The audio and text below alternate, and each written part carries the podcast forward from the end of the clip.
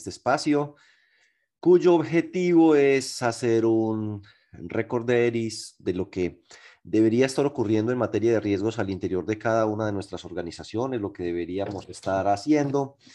Eh, a partir, por supuesto, de unas capacitaciones en las que ustedes participaron el año pasado, tanto en riesgo de crédito especializadamente y otras de manera un poco más amplia en lo que tenía que ver con el sistema integral de administración de riesgos en general.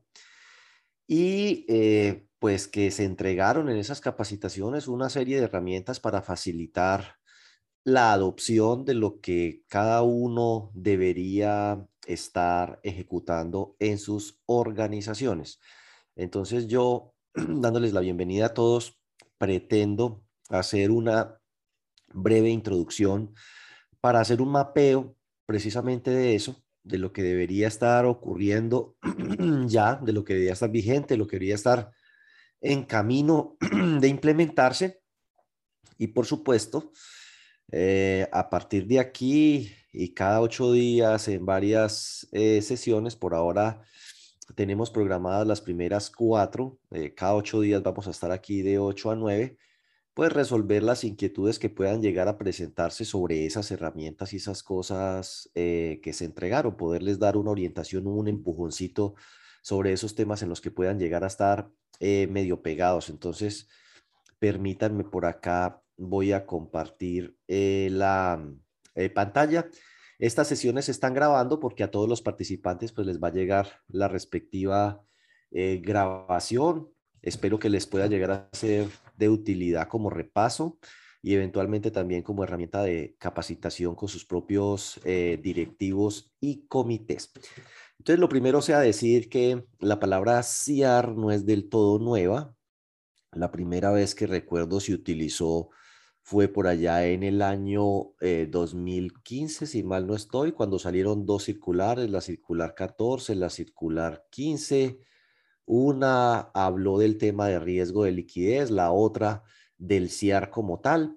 En ese momento, pues la verdad es que no se avanzó gran cosa eh, en ninguna de las dos y el tema pues continuó dando ahí tumbos y finalmente fue incluido en la nueva versión de la circular básica contable eh, que hay varios títulos que tienen que ver con esto. Debemos decir que el título tercero, por ejemplo, tiene que ver con normas prudenciales, el indicador de solidez, el indicador de solvencia, el fondo de liquidez.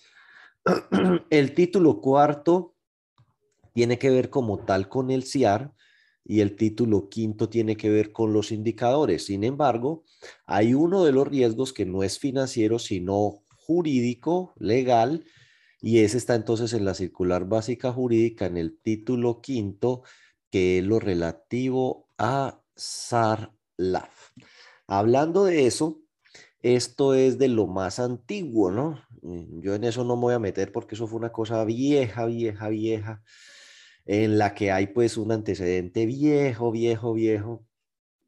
Em, creo que desde 1997 las cooperativas con actividad financiera debieron implementar normas relativos a algo que en ese entonces se llamaba CIPLA y estaba contenido en los artículos 102 al 107 del Estatuto Orgánico del Sistema Financiero. Así que eh, el antecedente más viejo en materia de riesgos para las cooperativas de ahorro y crédito, pues es del año 97, así que estamos hablando de 25 años de experiencia. Pero en el año 99, bueno, en el año 98 salió la ley 454 del 98, creó la Supersolidaria, esta aparece en el año 99 y de las primeras normas que expide es la resolución 1507 del 2001 que sobre qué trataba, sobre algo que hoy llamamos sistema de administración de riesgo de crédito. Es decir, que el segundo riesgo que aparece es el SARCE y respecto a ese entonces estamos completando más de 20 años de experiencia. Ya entonces en el año 2002 y 2003 salen las normas relativas al sistema de administración de riesgo de liquidez que el fondo de liquidez, que la brecha de liquidez, que el comité de riesgo de liquidez para las cooperativas, fondos de empleados y mutuales que captan ahorros. O sea que esos fueron los tres primeros riesgos. A partir de allí, esas normas empezaron a compilarse en dos grandes normas, la circular básica jurídica y la circular básica contable, que tuvieron una versión en el 2004, otra, otra recompilación en el año 2008, una modificación parcial importante en riesgo de crédito en el 2013 y de ahí para acá unos ajustes allí eh, pequeños como fue, bueno, pequeños o grandes, como fue la circular, puede que me equivoque y si me equivoco yo me corrige, pero creo que es la circular 14 del 2018 la que incorporó el SARLAF como un capítulo allí de la circular básica eh, jurídica. Y ahora en el 2021, pues nuevamente sale recompilado y arranca pues una nueva era. Pero lo que es importante es decir que a veces la gente piensa que el CIAR y todo el tema de riesgos es una cosa nueva. No, es una actualización de temas que ya se han venido eh, trabajando. De hecho, em, riesgo de liquidez, lo que se le agregó más recientemente em, a través de un decreto, eh, decreto creo que es, ay, se me olvida, es el 961 tal vez, que hizo posible que después saliera expedida una circular y esa circular eh, pues se incorporó en la circular básica contable, donde se incorporó lo del tema del IRL, índice de riesgo de liquidez, pero son actualizaciones, no son un borrón y cuenta nueva. Ahora, ¿qué si es nuevo? Eso del CIAR, de ver estos riesgos no como algo aislado, independiente como ruedas sueltas, sino funcionando eh, como un todo. Entonces, aterrizando en lo que es el capítulo 1, que es materia pues de, lectura y les queda de tarea, del título cuarto. Del título. para decirme que qué? Espérate un momento. Del título cuarto de la circular básica contable, ese título habla de varias cosas que sí son novedosas. Eh, lo primero, habla de la necesidad de que exista un comité de riesgos. Este tema del comité de riesgos no se había tratado antes en la normatividad.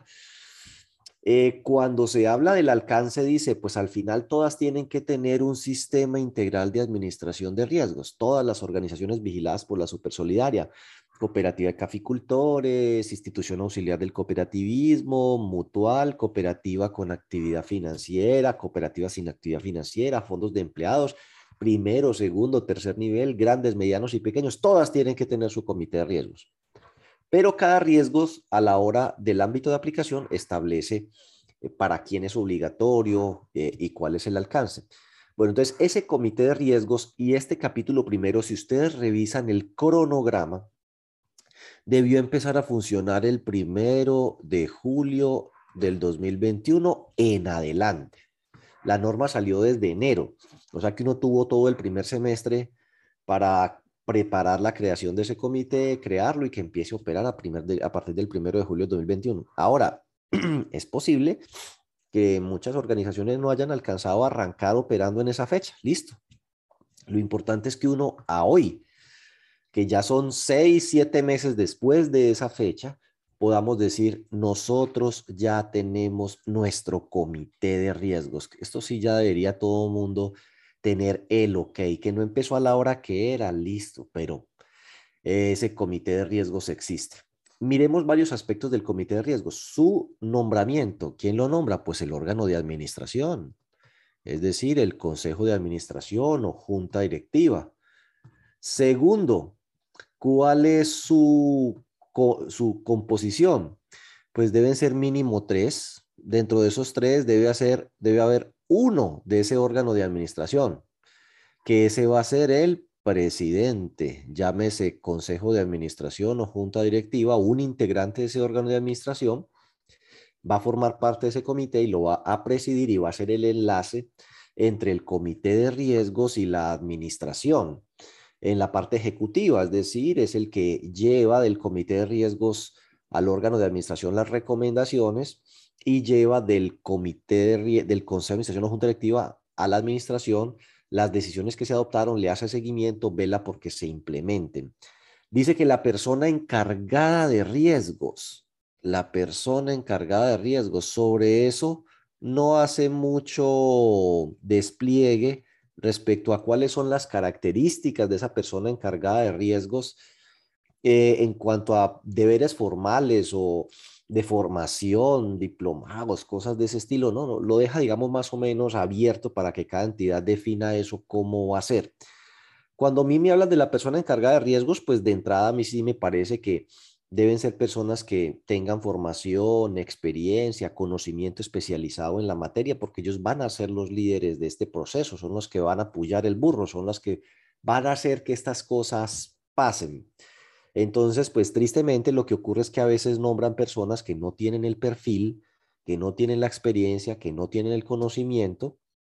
Entonces, pues eso le hace un poco más difícil las cosas, pero como es un tema nuevo, es frecuente encontrar que esa es la situación eh, y por eso, pues lo que se requiere es ir formando personas eh, para eso, personas que se vayan preparando, que tengan como las ganas, el gusto, la cercanía por el tema, no que terminó ahí pues como por una imposición, sino que quiere aprender del tema de riesgos, le se le facilita, le gusta el tema de las finanzas, los indicadores, y entonces, bueno, cuando, cuando hay esa actitud y ese deseo, lo demás se facilita bastante.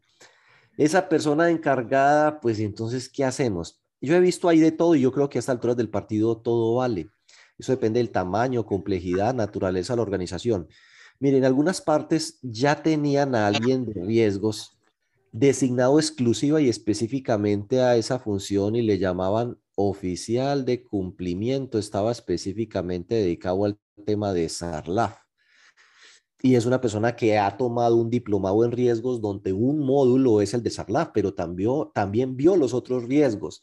Así que uno diría, tiene el conocimiento, tiene el perfil, la dedicación, solo sería colócale oficial de cumplimiento y encargado de riesgos. Y entonces así hay varios fondos de empleados y cooperativas que están así. En la cooperativa, no sé, por decir algo, en el fondo de empleados de Johnson, eh, por mencionar uno, allá hay una persona encargada de riesgos que es a su vez oficial de cumplimiento y así muchas entidades. De hecho, poder tener una persona que se dedique exclusivamente a eso ya es un lujo que no todo el mundo se puede dar. Ahora, ¿se podría contratar un externo para que sea la persona encargada de riesgos eh, y pagarle por honorarios? La verdad es que la norma no entra en cuál podría llegar a ser la forma de contratación de esa persona encargada de riesgos. Yo diría que siendo de mente abierta, si es un fondo de empleados pequeño, una cooperativa pequeña, eh, la fórmula de contratar un externo por tiempo parcial, podría funcionar sobre todo si son varios fondos los que dicen, bueno, ¿por qué no nos unimos y entre cuatro o cinco pagamos una sola persona para que se encargue de los riesgos? Entonces, el lunes va donde usted, el martes va donde mí, miércoles, jueves, viernes, ahí da la vuelta.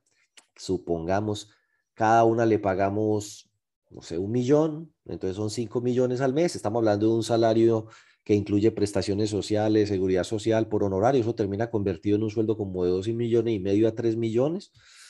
Entonces, pues no es que se esté tapando en plata, pero tampoco es un salario con el que no pueda eventualmente conseguirse un profesional que pueda meter el diente al tema. Así que la figura del externo podría ser. No sería la primera vez, inclusive a la hora del oficial de cumplimiento, a ciertas entidades se les permite la contratación de eh, la persona que se encargue de lo del SARLAF mediante un contrato de prestación de servicios. Bueno, también se da el modelo en el cual es alguien de la estructura administrativa ya creada. Esto es, eh, digamos, de lo más complejo, porque a una persona que ya traía una serie de deberes y responsabilidades, que es el tesorero, que es el contador, que es el de crédito, que es el administrativo, que es el no sé qué, que ya de por sí, pues si le pagaban un sueldo y lo tenían contratado de tiempo completo es porque esas meras tareas eran demandantes, pues ahora imagínese decirle, y ahora usted va a ser la persona encargada de riesgos. Pero algo de eso debe estar funcionando y esto no debe ser un tema que a estas alturas del partido esté suelto, no clarito debe haber una persona encargada de riesgos, persona a la que se tiene que seguir capacitando, formando, entrenando, si quedó con vacíos o cosas, pues nosotros estamos aquí para eso. Eh, este año le vamos a trabajar muy duro otra vez a todo el tema de los riesgos, riesgo de liquidez, riesgo de crédito. Sí, vamos a tener mucha capacitación en ese sentido, pues porque una de las cosas que queremos, por lo menos desde acá, es contribuir a la formación de un paquete grande de personas eh, que puedan suplir esa necesidad de riesgos eh, en el sector. La verdad, no hay mucho, insisto, porque es algo nuevo. Con el tiempo vamos a tener, Dios mediante, una gran oferta de personal especializado, con conocimiento, con experiencia, con trayectoria, para que se encargue del tema de los riesgos. Entonces llevamos dos, alguien que es del consejo, la persona encargada y el tercero, pues usted lo definirá en algunas partes. El propio gerente termina siendo ser esa tercera persona. Es más, hay partes donde dicen no vamos a hacer tres, va a ser un número mayor de tres. Vamos a meter otro miembro del consejo y vamos a meter otro empleado y vamos a meter a fulano de tal. Eso ya es del resorte de cada quien. Como mínimo debe tener un comité de riesgos compuesto por tres personas, un miembro de junta consejo, la persona encargada y un tercero. Y ese comité de riesgos, entonces, sus reuniones son mensuales. Se tiene que reunir mensualmente para el cumplimiento de sus funciones. Funciones que tienen que ver con el monitoreo de los riesgos. Pero bueno, al llegar al tema del monitoreo, eso es lo que se hace pues en las reuniones mensuales. Pero resulta que para llegar al tema del monitoreo hay que seguir una serie eh, de etapas.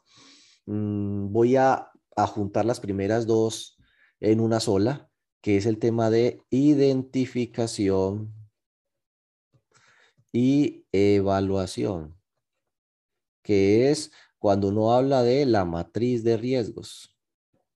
Entonces, cada organización debería tener o una matriz unificada, puede ser con el mismo formato, o una matriz por riesgos por riesgo. Entonces uno dice, bueno, yo tengo una matriz para riesgo de liquidez, tengo una matriz para riesgo de crédito, tengo una matriz para riesgo de lavado de activos, tengo una matriz para riesgo operativo, etcétera, etcétera.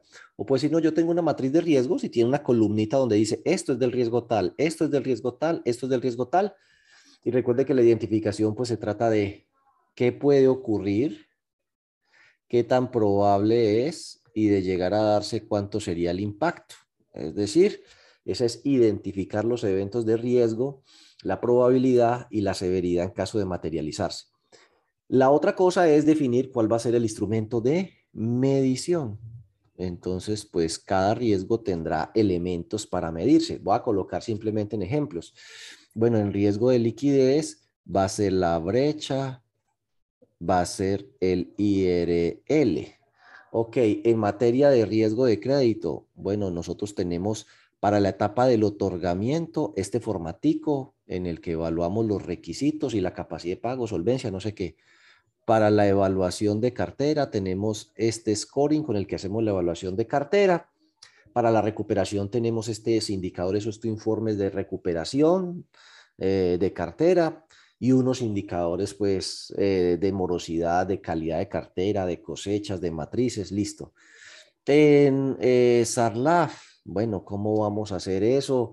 Bueno, lo vamos a hacer con eh, la medición, con un mapa de calor, supongamos que vamos a tener un mapa de calor. Y en riesgo operativo, bueno, vamos a mirar la cuantificación de los riesgos operativos con una cosa que lo llamamos ahí el tema de capacidad patrimonial. Bueno, listo. ¿Cómo se va a hacer la medición? Y ya que uno llega a esto, entonces ahora sí, pues va a venir el monitoreo mensual. ¿Qué arrojó la etapa de medición de cada uno de los riesgos, los indicadores? Em, y pues si esos resultados son adecuados, aceptables, consecuentes, con el apetito de riesgo, con los límites, ¿sí? con el perfil de riesgo que yo he definido. Y estoy hablando de cada uno de los riesgos. En riesgo de crédito, yo como fondo de empleados aspiro a tener una morosidad inferior al 3%. ¿Lo estoy logrando o no? En materia de concentración, en materia de todos esos indicadores, yo les debo definir un parámetro contra el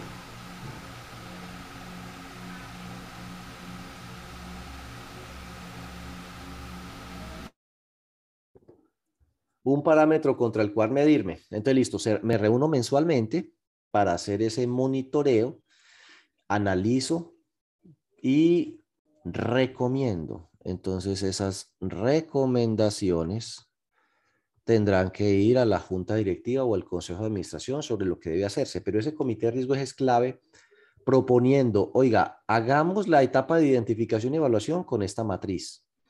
Hagamos la medición con estas metodologías Hagamos el monitoreo con estos indicadores. Consideramos que los límites deberían ser estos. Y pues mensualmente nosotros le hacemos seguimiento y si identificamos algo, no se preocupe que nosotros les avisamos. Es el tema pues ya del reporte, las recomendaciones y demás. Ese comité de riesgos debería ya estar con cierta dinámica de funcionamiento, seguramente con cosas pendientes, pero debería estar funcionando eh, mensualmente. Ese comité además, eh, pues trimestralmente va a revisar unas cosas que tiene que presentar la persona encargada de riesgos. Eh, bueno, ya superemos el tema del comité de riesgos. Por aquí dice que la gerencia con la persona encargada de riesgos debe monitorear por lo menos mensualmente las principales posiciones del activo y del pasivo que están expuestas a los diferentes riesgos e informar los resultados de su gestión al comité de riesgos. Eso ya supone que entonces, dándole como un orden a esto, pensaría yo. Paso número uno, la persona encargada de riesgos recolecta la información, los indicadores. Puede que los calcule todos o haya algunos que alguien se los entrega o se los suministra, pero bueno, ya tengo la información sobre el CIAR y los indicadores y todo eso. Paso dos, se reúne con la gerencia para analizar esa información, cuáles son sus conclusiones, cómo estamos. Las principales posiciones del activo y del pasivo es muy pues digamos, uno tendría hacer su, cuadrito y decir, bueno, caja está expuesto a riesgo operativo, ¿cierto? Efectivo y equivalente está expuesto, si hablamos en términos más amplios, a riesgo de liquidez, a riesgo de mercado y a riesgo operativo. Sobre todo cuando se trata de inversiones, fiducias, riesgo de mercado, la volatilidad, puede subir o bajar el valor de esas inversiones. Creo que ha habido gente que ha registrado pérdidas por cuenta de las desvalorizaciones. Hay entidades que tienen inversiones en subsidiarias o en empresas que podrían llegar a perder eh, valor. Por NIF es necesario hacer la evaluación de eh, las inversiones, ¿cierto? La prueba de deterioro de las inversiones. Entonces, las inversiones están expuestas a riesgo de mercado. Efectivo equivalente, pues también. Obviamente también a riesgo de liquidez. El exceso de liquidez pues supone pérdidas, costos de oportunidad, tener plata guardada no solo es exposición a riesgo de mercado, sino exposición a riesgo de, liquidez. La liquidez es mala en exceso también. Bueno, pero digamos que sobre todo riesgo de mercado por la pérdida de oportunidad. Y está expuesto a riesgos operativos, fraudes, robos, etc. Ahora uno pasa a, la, a los inventarios, está expuesto a riesgos operativos. Se pueden deteriorar, se pueden dañar, los pueden robar, se pueden, en fin volver obsoletos, pero también está expuesto a riesgos de mercados. ¿Qué tal que sea un commodity como el café? Sube de precio, baja de precio, el inventario. Ahora vámonos a cartera de crédito, está expuesto a riesgo de crédito, está expuesto a riesgo de mercado en lo que tiene que ver con las tasas. Entonces, cuando hablamos de esto es que se recolecta la información, se miran los análisis y se ve cada una de las principales posiciones del activo y del pasivo, los depósitos, la concentración, la volatilidad, el crecimiento, el índice de renovación si analizan con la gerencia y ahí entonces pues sí se pasa esa información al comité de riesgos y del comité de riesgos entonces va al órgano de administración, así como que debería ser. Debo decir que específicamente de estos dos habla de unas eh, obligaciones que deben tener presentes. La primera, dice que la persona encargada de riesgos por lo menos trimestralmente debe evaluar la capacidad patrimonial que tiene la entidad para asumir los riesgos identificados. Análisis de capacidad patrimonial. O sea que a estas alturas del partido, eso se debió haber hecho al corte de septiembre, al corte de diciembre. El análisis de capacidad eh, patrimonial, además pues de, las, de la información mensual. Y eh, nos va a llevar a otra cosa esto, eh, como cositas que tengo que mencionar. La evaluación de cartera, que recuerden que la evaluación de cartera es semestral para las entidades que tienen que aplicar pérdida esperada y anual para las demás. Semestral para los que tienen que aplicar pérdida esperada. ¿Quién tiene que aplicar pérdida esperada con la modificación que ocurrió ahorita con la circular 35? Bueno, todas las entidades de primer nivel, eh, todas las entidades de segundo nivel eh, y los fondos de empleados de categoría plena. Hay una duda a este respecto. Yo, pues, ayer se las transmití y se la transmití a alguien de Analfe. ¿Qué pasa con los fondos de empleados que no son categoría plena, pero son segundo nivel de supervisión? Eso no quedó tan claro en la norma. Entonces, hoy por hoy, pérdida esperada, esto es nuevo.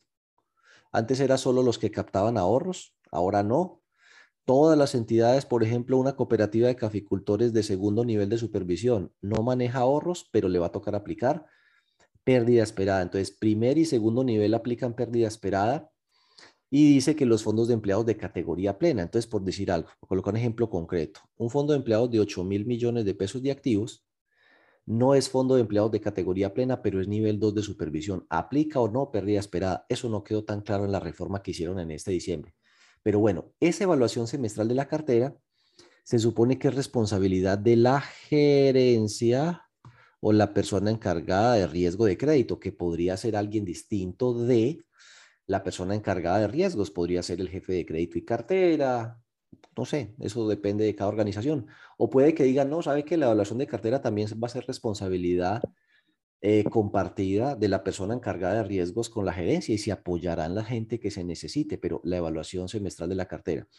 Y por último, dentro de este resumen así sencillo que estoy haciendo, hay que hacer unas capacitaciones anuales. Si usted ve en cada uno de los riesgos, dice que sobre riesgo de liquidez hay que hacer la capacitación anual, que sobre riesgo de lado de activos ARLAF hay que hacer la capacitación anual. Y a los que les toca mercado y operativo también. Del único que no habla de capacitación anual es de SARC, pero de los otros cuatro riesgos habla de la obligación de hacer una capacitación anual y bueno, la persona encargada de riesgos eh, será la responsable de eso. Dice acá, me faltaría decir, eh, recuerden que el oficial de cumplimiento, que podría ser la misma persona encargada de riesgos, así como el revisor fiscal, deben presentar un informe semestral. El informe del revisor fiscal sobre la evaluación de la efectividad de lo que se ha montado en materia de riesgos y las oportunidades de mejora que hay a ese respecto. Este informe del revisor fiscal se tiene que analizar en ese comité de riesgos y hay que hacer una evaluación anual del CIAR, que lo hacen los directivos con el comité, supongo, la gerencia, de bueno, esto que estamos haciendo que hay que mejorarle. Eso cuando ya llevemos un año, a finales de este año, habrá que hacer esa evaluación. Nótese que aquí no hemos pasado del capítulo 1, no nos hemos metido todavía en ningún riesgo, estamos en las generalidades de lo que deberíamos tener, de que deberíamos tener un comité de riesgos que ya esté funcionando y que esté cumpliendo unas funciones. Em, mm, se la resumo así, bueno, el comité de riesgos es el que nos debe recomendar, bueno, cuáles van a ser los métodos a través de los cuales vamos a hacer la identificación y evaluación de los riesgos. La medición de los riesgos, en algunos casos ya está definido por ley, la brecha, el IRL, en otros casos, pues tendremos que definir las metodologías para evaluar la cartera, para analizar los créditos, para hacerle seguimiento a la etapa de recuperación de la cartera. en riesgo de mercado, ahí la superintendencia ha publicado unas herramientas, no a todo mundo le aplica, hay unos indicadores en el título quinto, listo. Y nos dedicamos a hacer el monitoreo mensual de los riesgos, ver cuáles son los umbrales dentro de los que deberían comportarse eh, esas mediciones que se prenda la alarma cuando esas mediciones se están deteriorando o se están saliendo de los límites que hemos considerado deseables o tolerables, establecer por qué se están comportando así, cuáles son las consecuencias de que se comporte así, qué podríamos hacer para que regrese al comportamiento deseado. Y cuando tengamos eso claro, pues eso se le informa mensualmente al Consejo de Administración o Junta Directiva y de lo que allí decida, pues la persona presidente de ese comité de riesgos, que es un miembro de Junta Directiva o Consejo, hará seguimiento a que la gerencia eh, ponga en práctica eso. Trimestralmente la persona encargada de riesgos, pues mensualmente prepara la información. Ya dijimos, bueno, esto tiene que tener unos pasos. Recolecto la información, armo los cuadritos, los reportes como los definimos, los analizo primero con la gerencia, informamos al comité de riesgos y luego al órgano de administración. Y de allí, de las recomendaciones y decisiones que surjan, bueno, eh, se dejará constancia tanto en nuestras actas como en las de junta directiva o consejo. Trimestralmente, la persona encargada de riesgos debe evaluar la capacidad patrimonial que tiene la organización. Semestralmente deben hacerse eh, tres cosas, el informe del oficial de cumplimiento sobre el SARLAF, el informe del revisor fiscal sobre la efectividad del CIAR y la evaluación de cartera para los que les toca semestral. Para los demás será eh, anual. Y anualmente evaluar pues la efectividad de todo el CIAR y qué ajustes hay que hacer, que eso es una responsabilidad de la Junta Directiva o del Consejo de Administración junto con la gerencia, el comité y demás. Y yo diría que con eso tenemos un mapa de lo que es el capítulo 1 para que empecemos a hablar de cada uno de los riesgos en específico, para que hablemos de riesgo de crédito, que hay que tener presente ahí, para que hablemos de riesgo de liquidez, que hay que tener presente ahí, de riesgo de mercado, de riesgo operativo, para eh, recordar los cuadritos que utilizamos para cada una de estas cosas. Pero voy a mirar por aquí qué preguntas hay y obviamente eh, me gustaría también si tienen alguna pregunta eh, de lo que hay hasta acá, pues que puedan activar su micrófono y hacerla para orientarlos. Por aquí, a ver, que amaneció con gripa y que no pudo venir a la oficina. Jue madre, ábrale el ojo. Es COVID. Dice aquí, ¿es posible tener copia de la presentación? Le va a llegar el video. ¿Se debe hablar en cada reunión del riesgo de SARLAF y SARC? Es en mi opinión, sí. Miren, en SARLAF es muy sencillo. En SARLAF usted puede llegar a informar si se ha presentado o detectado alguna operación inusual, si se ha hecho algún reporte de operación eh, sospechosa. Eh, eso usted lo podría informar. También usted podría repartir tema para todo el año. Recuerden que dentro del material que les entregamos, les entregamos un cronograma de actividades. Entonces, posiblemente no en todas las reuniones haya que hablar de SARLAF, porque en el cronograma de actividades tenemos actividades para todos los meses, pero no en todos los meses se habla de lo mismo. SARLAF integralmente se habla dos veces al año de eso, integralmente, pero usted podría llegar a ir repartiendo el tema. En un mes voy a hablar del tema de capacitación, en otro mes voy a hablar del tema de actualización de datos, en otro mes voy a hablar del tema de tal. Pero sí podría usted dejar constancia en todos los meses si se ha presentado o no algún evento de riesgo de SARLAF, operación inusual o algo a reportar. Y SARC Siempre hay que hablar de él. Si usted mira el capítulo 2 de la circular básica contable, que después vamos a hablar de él, en la etapa de seguimiento, en la subetapa de monitoreo, habla de que los indicadores de monitoreo, el monitoreo es mensual y usted definirá si lo va a hacer a través de indicadores de calidad de cartera segmentada, si es a través de cosechas o si es a través de matrices, pero eh, el monitoreo de crédito. Es por aquí el computador. Bueno, por aquí. Espérate, ¿cómo hago yo para silenciar esta vaina? Bueno, listo. Eh, íbamos por aquí. Los indicadores que son bastantes se calculan y allí se deben evaluar eh, mensualmente. Pues sí, deben ser mensualmente. Mire, voy a tratar de darles unas respuestas sustentadas porque ustedes dirán que es capricho mío, que es ganas de joder, ¿cierto? Sí, porque así son. Dicen, no, ese Diego lo que pasa es que le gusta meterle terror a uno, pero eso, eh, es, se está inventando, eso no hay, necesidad de hacer esas vainas. Listo, entonces, eh, a Tatiana, un saludo, Fonprocaps, Barranquilla, yo no sé, Tatiana, cómo a esta hora tiene cabeza para pensar en riesgos si ya se acerca el carnaval. Ya debemos estar ese en precarnaval. ¿Qué es eso de no estar preguntando en riesgos cuando ya se acerca carnaval? Entonces dice por acá, eh, Sistema Integral de Administración de Riesgos, ¿no? Ese es el capítulo del que estamos eh, hablando ahora. Entonces voy a buscar la palabra que creo nos puede llevar directamente allá, que son posiciones. Uy, disposiciones. A ver.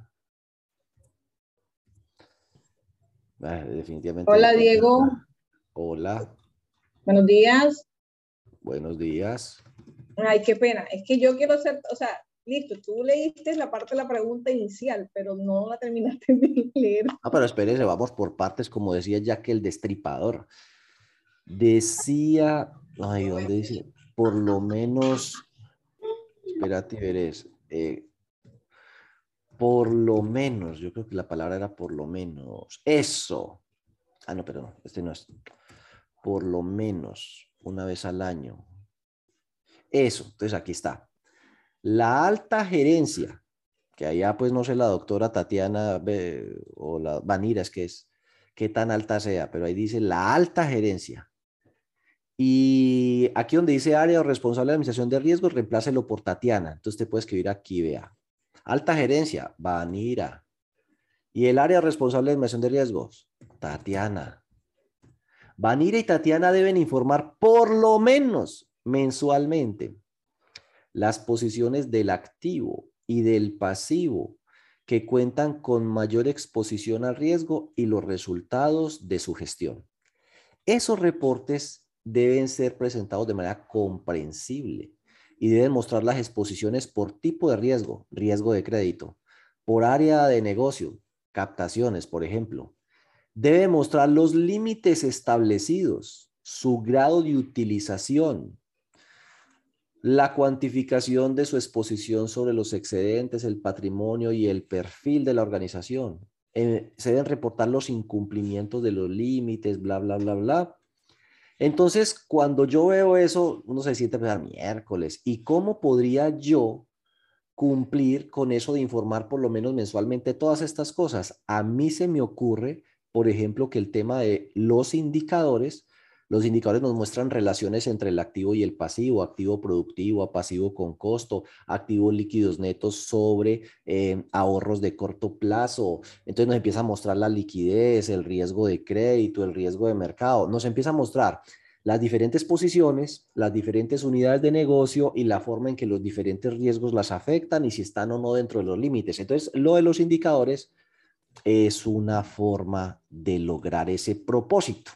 Entonces. Diego, disculpa, que te interrumpa allí. Dale. Nosotros tenemos unos indicadores, ¿cierto? Eh, Carmen, que más o menos inclusive yo hice un resumen como de 44 que se sacan realmente manual, ¿cierto? Entonces, ¿cuál es, cuál es realmente el, el, el, la, la, inquietud? Listo, uno saca los indicadores, montas el acta, pero ya cuando tú, eh, la parte por lo menos del informe de hacerlo como más comprensible, como hacer esos indicadores y en una reunión de junta tú llevar o sea, listo, yo tengo los resultados, hay unos que salen muy bien. Entonces, en cuanto a las recomendaciones, en cuanto a sea, esa parte es la que yo todavía no he, no he como familiarizado y, o sea, como hacer eso más dinámico, porque son 42, eh, bueno, y eso yo lo resumí, 42 indicadores del cambio, los cuales tú nos diste, pero al momento de difundirlo en junta, o sea, no, o sea, no lo he encontrado de esa parte de cómo hacerlo más comprensible, o sea, como más dinámico. A eso es lo que yo me refiero. Bueno, pues hay varias cosas. Uno, si es por tiempo, pues concéntrese en los que están mal, en los que se están en una tendencia negativa o los que se están saliendo de los límites, pues los que van bien, ahórreselos. una, una idea. Otra idea es, si los directivos les cuesta mucho trabajo entender el tema de los indicadores, pues lo que necesitan es capacitación al respecto, entonces capacítelo. Otra idea, puede ser que uno diga, no, esa vaina no la vamos a analizar aquí, yo les mando el tablero de indicadores previo a la reunión, ya ustedes lo saben interpretar, analizan el tablero de indicadores y aquí lo que les presentamos eh, es un, un, resumen mucho más ejecutivo y si hay preguntas, inquietudes o algo, en aras pues de ganar eh, agilidad dentro de la reunión. Eh, ya pues la comprensión del indicador y lo que significa y, esto qué significa este resultado y por qué se puede estar dando, ya es un tema pues como de manejo eh, y conocimiento nuestro al respecto. Voy a colocarle un ejemplo. Eh, espérate, veres. Eh, ay, se me pasó. ¿Por dónde borro esta vaina? Borrar lienzo. Vamos a colocar este. A ver el ejemplo. Vamos a hacerles una prueba a ustedes cómo van en esto. Vamos a coger un indicador. Suficiencia de margen financiero. Cuando yo escribo esto en el tablero, lo primero es que ya usted diga, yo sé ese indicador, qué es, de qué se trata y cómo se interpreta. Sí, los primeros que tenemos que fortalecer eso somos nosotros. ¿Cómo se calcula la suficiencia de margen financiero? Veamos la ecuación. Los ingresos financieros le restamos los costos financieros. Esto es lo que nosotros llamamos margen financiero, o sea, la platica que nos queda después de pagar el costo del dinero. Ahora, a la hora de la medición, la supersolidaria pues tiene o no tiene en cuenta ciertas cosas. Por ejemplo, aquí debería estar la 4150, no hay duda. Aquí debería estar la 6150. Pero como los indicadores son míos, no son propiedad de la supersolidaria, yo le podría adicionar, sí, pero es que yo me apalanco también con obligaciones financieras y tengo otro tipo de costos financieros. Yo, yo creo que eh, incluiría, no estoy seguro el número de la cuenta, pero en la 52 hay gastos financieros que a lo mejor sea necesario adicionar porque forman parte de la actividad de intermediación. Y en los ingresos financieros, en la 42, están rendimientos financieros del fondo de liquidez y de las inversiones que deberían agregarse a la ecuación para poder tener una medición adecuada del margen financiero. Listo, ya tengo el margen financiero. Ese margen financiero lo vamos a dividir sobre los gastos. Ahora usted puede hacer un poco de modificaciones. Por ejemplo, si usted lo divide sobre la 5105 y lo divide sobre la 5110, esto es como un evita como un margen financiero, una suficiencia de margen financiero, pero en efectivo, una generación de caja. La Supersolidaria le agrega unas cuentas que eh, usted puede hacerlo con y sin. La 5115, la 5120, la 5125, que son deterioro, depreciaciones y amortizaciones, pero esos no son gastos en efectivo. Y adicionalmente dentro de esta cuenta 5110 hay un veneno. Y es que en ese veneno está la cuenta 511095, que es otros o varios, no me acuerdo. Y resulta que muchas veces lo que hay metido por ahí son gastos sociales, no son gastos de la operación, sino que la entidad a través de esos gastos busca dejar a la entidad casi que sin excedentes, eh, es decir, es una distribución anticipada de excedentes. Eh, y por eso entonces eso distorsiona todo el indicador. Entonces, en lo personal, yo lo mido, yo, la 41.50 y le sumo los ingresos financieros de la 42, la 61.50 que son los costos y le sumo los gastos financieros de la 52. Cojo la 51.05, le sumo la 51.10, pero si en la 51.10.95 hay gastos sociales, yo los quito, los resto. Así saco una suficiencia de margen financiero operativo de verdad sin distribuirme la plata y en efectivo. Entonces, haciendo esa medición, supongamos que eh, me dio 188%, al año siguiente me dio 175%, al año siguiente me da 170%, al año siguiente me da 155% y en lo que va corrido de este año vamos en 130%. Entonces uno dice, ¿eso es bueno, regular o malo? Pues depende, si usted entiende el indicador, claramente es malo, porque esta división lo que significa es, por cada 100 pesos que yo me gasto en gastos de personal o en gastos generales, estoy produciendo 188 pesos de margen financiero. O sea que de estos 188 pesos me gasto 100 y me sobran 88 pesos para repartir, para otras cosas, para excedentes, para reservas, para regalos, pancheta, para fin de año, para lo que quieran. Y, y uno ve la tendencia y dice, esta vaina va para abajo.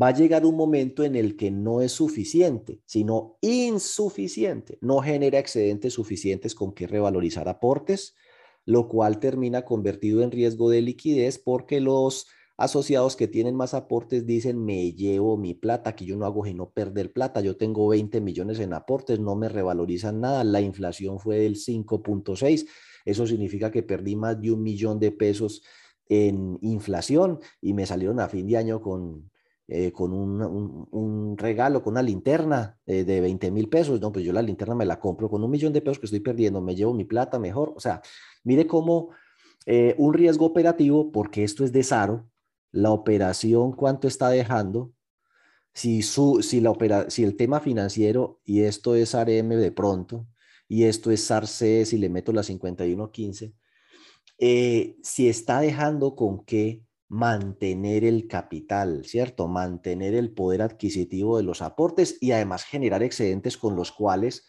se hagan esas cosas sociales, se alimenten los excedentes, se cree capital institucional. Imagínense que llega un momento en el que no, ya no hay ni para linterna. Este año vamos a hacer una misa para celebrar los 55 años de la cooperativa. Y oye, ¿cómo así? Pasamos de una, de una fiesta a una ancheta, luego una linterna, y ahorita nos salieron con una misa. Vamos es para abajo. Entonces mire cómo puede empezar a volverse de un riesgo reputacional, se le empieza a volver un tema de que la gente está inconforme y se empieza a ir. Entonces, claro, es un indicador que dice que las cosas van mal. Antes, por cada 100 pesos que invertía en gastos de personal y generales, producía 188 de margen. Ahora, por cada 100 pesos que me gasto en gastos de personal y en gastos eh, generales, produzco solo 130. Ese es el fenómeno, uno con los números no pelea. La pregunta es, ¿por qué?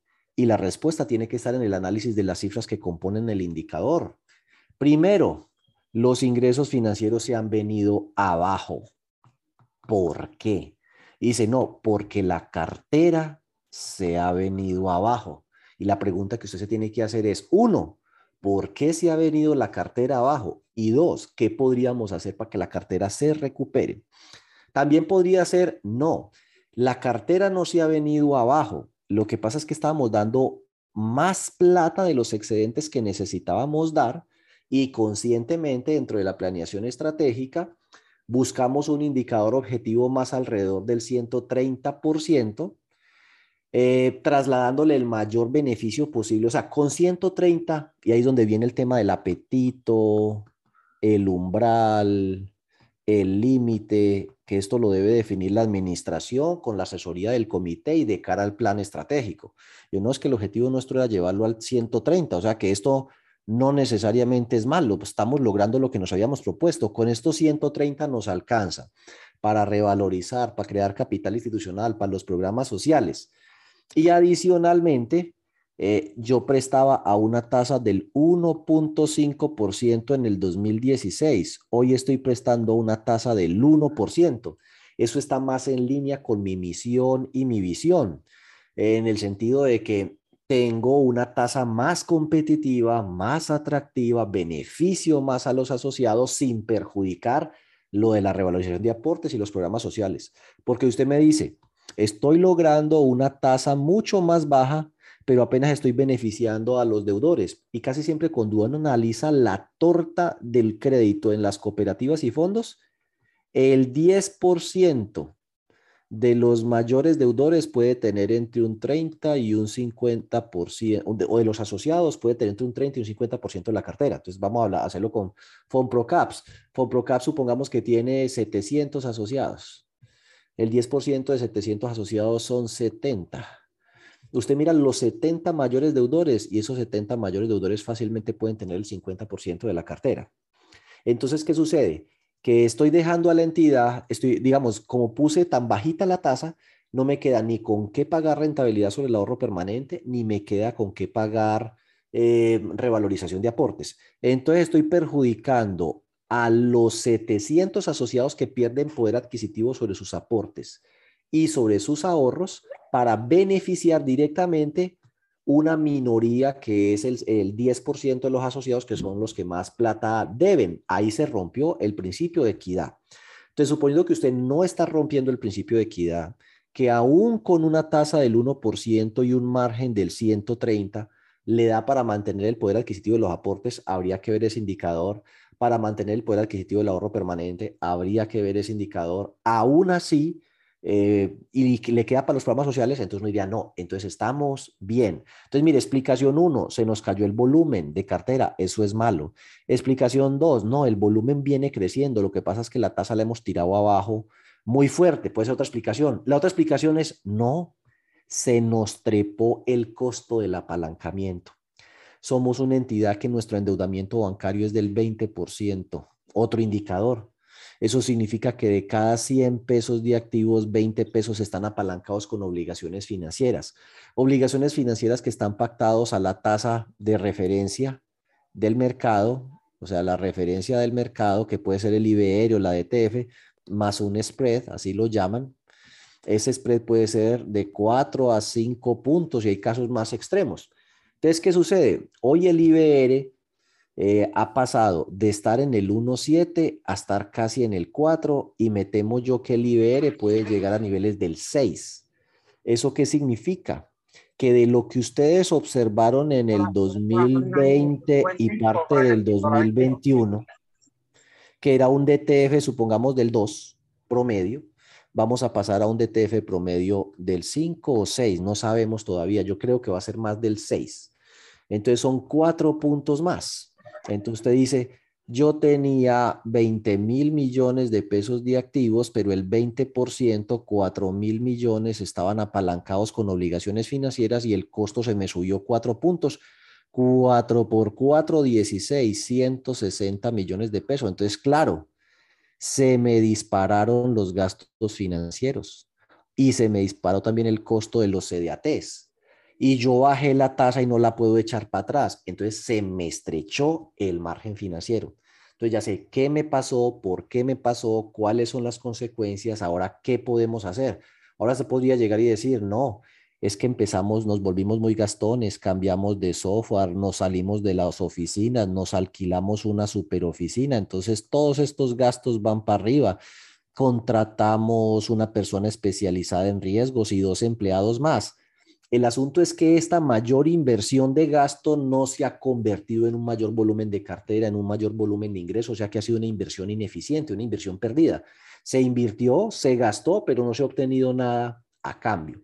Entonces, nótese cómo se necesita para poder tener este diálogo que los del Consejo de Administración Junta Directiva entiendan el indicador, conozcan el negocio y que uno entienda el indicador este análisis lo hace la persona encargada de riesgos con la gerencia y cuando tenga clara todas esas respuestas, eh, eh, qué está pasando, por qué está ocurriendo, cuáles son las consecuencias y qué se podría hacer para mejorarlo, eso es lo que se lleva a la junta.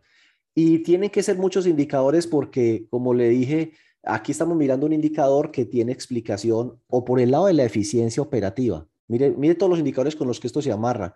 Estamos hablando de suficiencia, y resulta que suficiencia se amarra con los indicadores de eficiencia operativa. ¿Será que es que el indicador de eficiencia operativa se deterioró? Estoy gastando más y por eso la suficiencia se me dañó. Eh, ¿Será que a lo mejor lo que se me ha dañado es el índice de calidad de cartera? Pues cuando lo mido con deterioro, entonces se me disparó el deterioro y me dañó eh, la suficiencia. ¿Será que lo que pasa es que eh, el margen financiero se me dañó? Se estrechó el margen financiero. ¿Y por qué se estrechó el, estrechó el margen financiero? No, se nos cayó la rentabilidad de la cartera. Se nos disparó el costo del apalancamiento.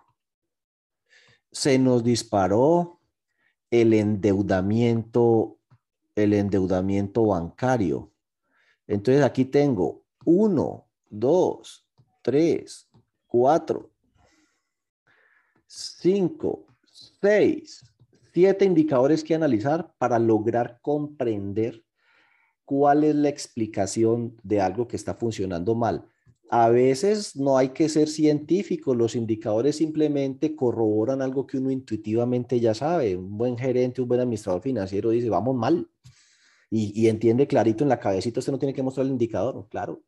La cartera amorosa, la cartera pegada, la cartera para abajo, las tasas para arriba, eso afecta al margen y ta, ta, ta, ta. Eso no me tiene que mostrar los indicadores, yo sé cuál es el problema. Bueno, la idea es que a través de estos indicadores usted pueda identificar como en un semáforo cuál es el que se le salió de lo deseable y entonces sobre ese puede usted concentrar su esfuerzo de informar, reportar y explicar en la junta directiva. Así que de los 41 indicadores, a lo mejor en esta reunión, Cristo está, pues Él ha prometido estar.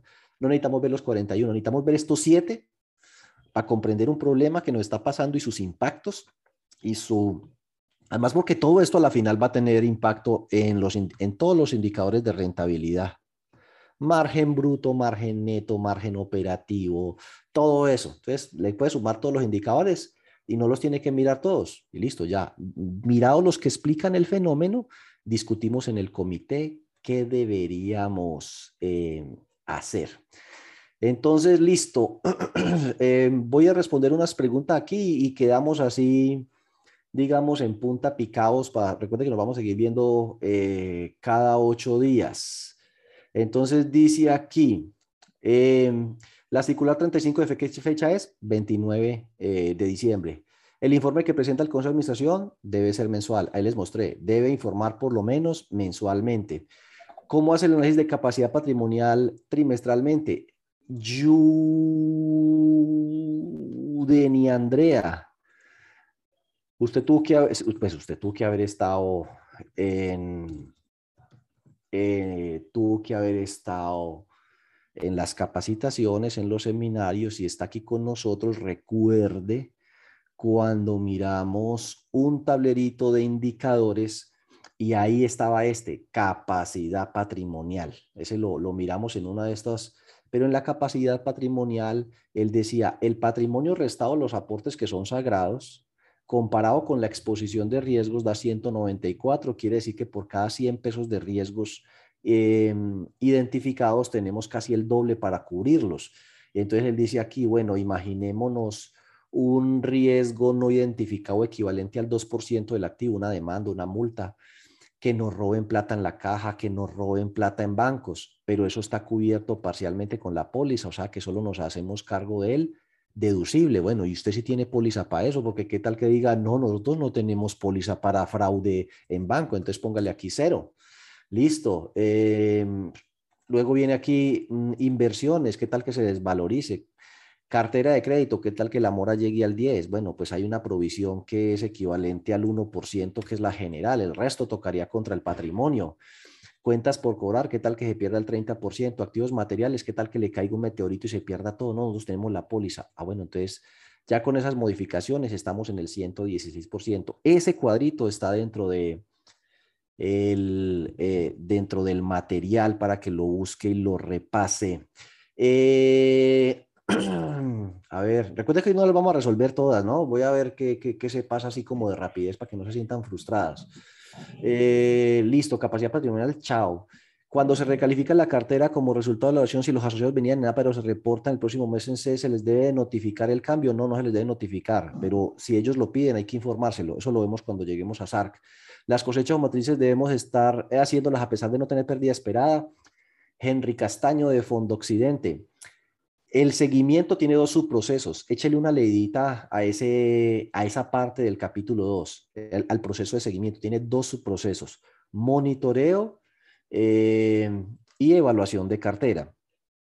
La evaluación de cartera es dos veces al año, el monitoreo es mensual. Dentro de las técnicas de monitoreo, o cosechas, o matrices, o indicadores de calidad de cartera segmentada, en ninguna parte dice es obligación hacer cosechas, es obligación hacer matrices. Lo que dice es obligación hacer el monitoreo mensual de la cartera con los indicadores o técnica que hayan definido. Eh, entonces, eso hay que estarlo haciendo independientemente del tema de pérdida esperada. La pérdida esperada es una forma de medir, medir el riesgo eh, pero esto es una forma de hacer el monitoreo y eso no tiene pues cronograma, eso se tiene que estar haciendo. Si un crédito que salió para recalificar en la cartera lo paga o no abona ni quede al día, se le debe dejar esa mala calificación todo el año. Si usted lee la norma y dice que la recalificación se mantiene hasta la siguiente evaluación, em, a menos que hayan desaparecido las condiciones objetivas que lo llevaron a ser recalificado, y para eso usted deberá tener en cuenta, eh, pues que el único criterio no es la mora, es que uno casi siempre reduce todo a la mora. Lo pagó, lo abonó y quedó al día. Léase esa parte, o sea, Laura Moreno. Uy, Laura Moreno. Eh, esa parte específica ahí, ahí lo dice, la recalificación se mantiene hasta la próxima, a menos que usted vuelva a hacer la evaluación con los mismos criterios que lo llevaron a recalificarlo y encuentre que esos criterios, si hoy fuera la evaluación, ya no darían para recalificarlo y el único criterio no puede ser la morosidad de cartera. Así lo dice tal cual y si estamos eh, de buenas, único criterio. Yo me acuerdo que eso decía más o menos así, único criterio. Eh, Diego, y si en mi política no tengo contemplada la, aplicar la recalificación. No, hermano, pues grave, porque entonces no, no, está cumpliendo con la normatividad, porque eso de la recalificación, eso es sí o sí. Eso no es como, como un gusto, eso toca. Eh, usted tiene que tener una política de recalificación. Otra cosa es que hizo la política y ninguno le salió para recalificarse. Eh, bueno, entonces ahí usted lo, lo busca. Eh, las capacitaciones se deben hacer para SARLAF, SARELE y SIAR. SIAR no lo dice tan así, sino SARELE y SARLAF sí habla de la capacitación anual. La evaluación de cartera se hace con información al cierre de noviembre y los ajustes se deben hacer en diciembre. Eh, sí, que si la evaluación de cartera al final se le puede presentar en enero a la junta directiva, sí. Lo importante es que los resultados queden afectando el ejercicio económico de diciembre. Así la información se le haya presentado a la Junta Directiva o al Consejo en enero. Eh, los indicadores cada entidad los ajusta, porque Francia pues, es posible que nos ayude a ajustar los indicadores que ya implementamos con usted. Eso es responsabilidad de cada entidad. Debo subir el indicador, debo bajar el indicador, debo definir los umbrales. Yo les entrego la herramienta y les digo eh, de qué se trata pero pues son ustedes los que tienen que definir el indicador. Yo no soy quien para decirle, mire, el indicador de morosidad de cartera para usted debe ser menos del 3, lo aceptable, más del 10, lo escandaloso, y entre el 3 y el 10, aguantable. Eso es lo que el comité de riesgos debe definir para cada entidad. Yo les propuse la metodología, les propuse el indicador, les entregué el cuadro, pero cada uno de ustedes con su comité tiene la responsabilidad de definir eh, los umbrales para cada eh, entidad si un indicador queda en rojo frente al apetito, la Junta tiene que actuar con el plan de contingencia, claro, claro. Eh, pues el plan de contingencia es indicador de calidad de cartera. Yo dije, eh, menos de 2 es el objetivo, más de 5 escandaloso. Y me dio 5.5, pues es escandaloso, inmediatamente plan de choque para la cartera. Entonces, bueno, a quién hay que llamar, qué vamos a hacer y cuáles son las medidas que vamos a adoptar, pero ese indicador en un término de 12 meses tiene que estar por debajo del 5.5.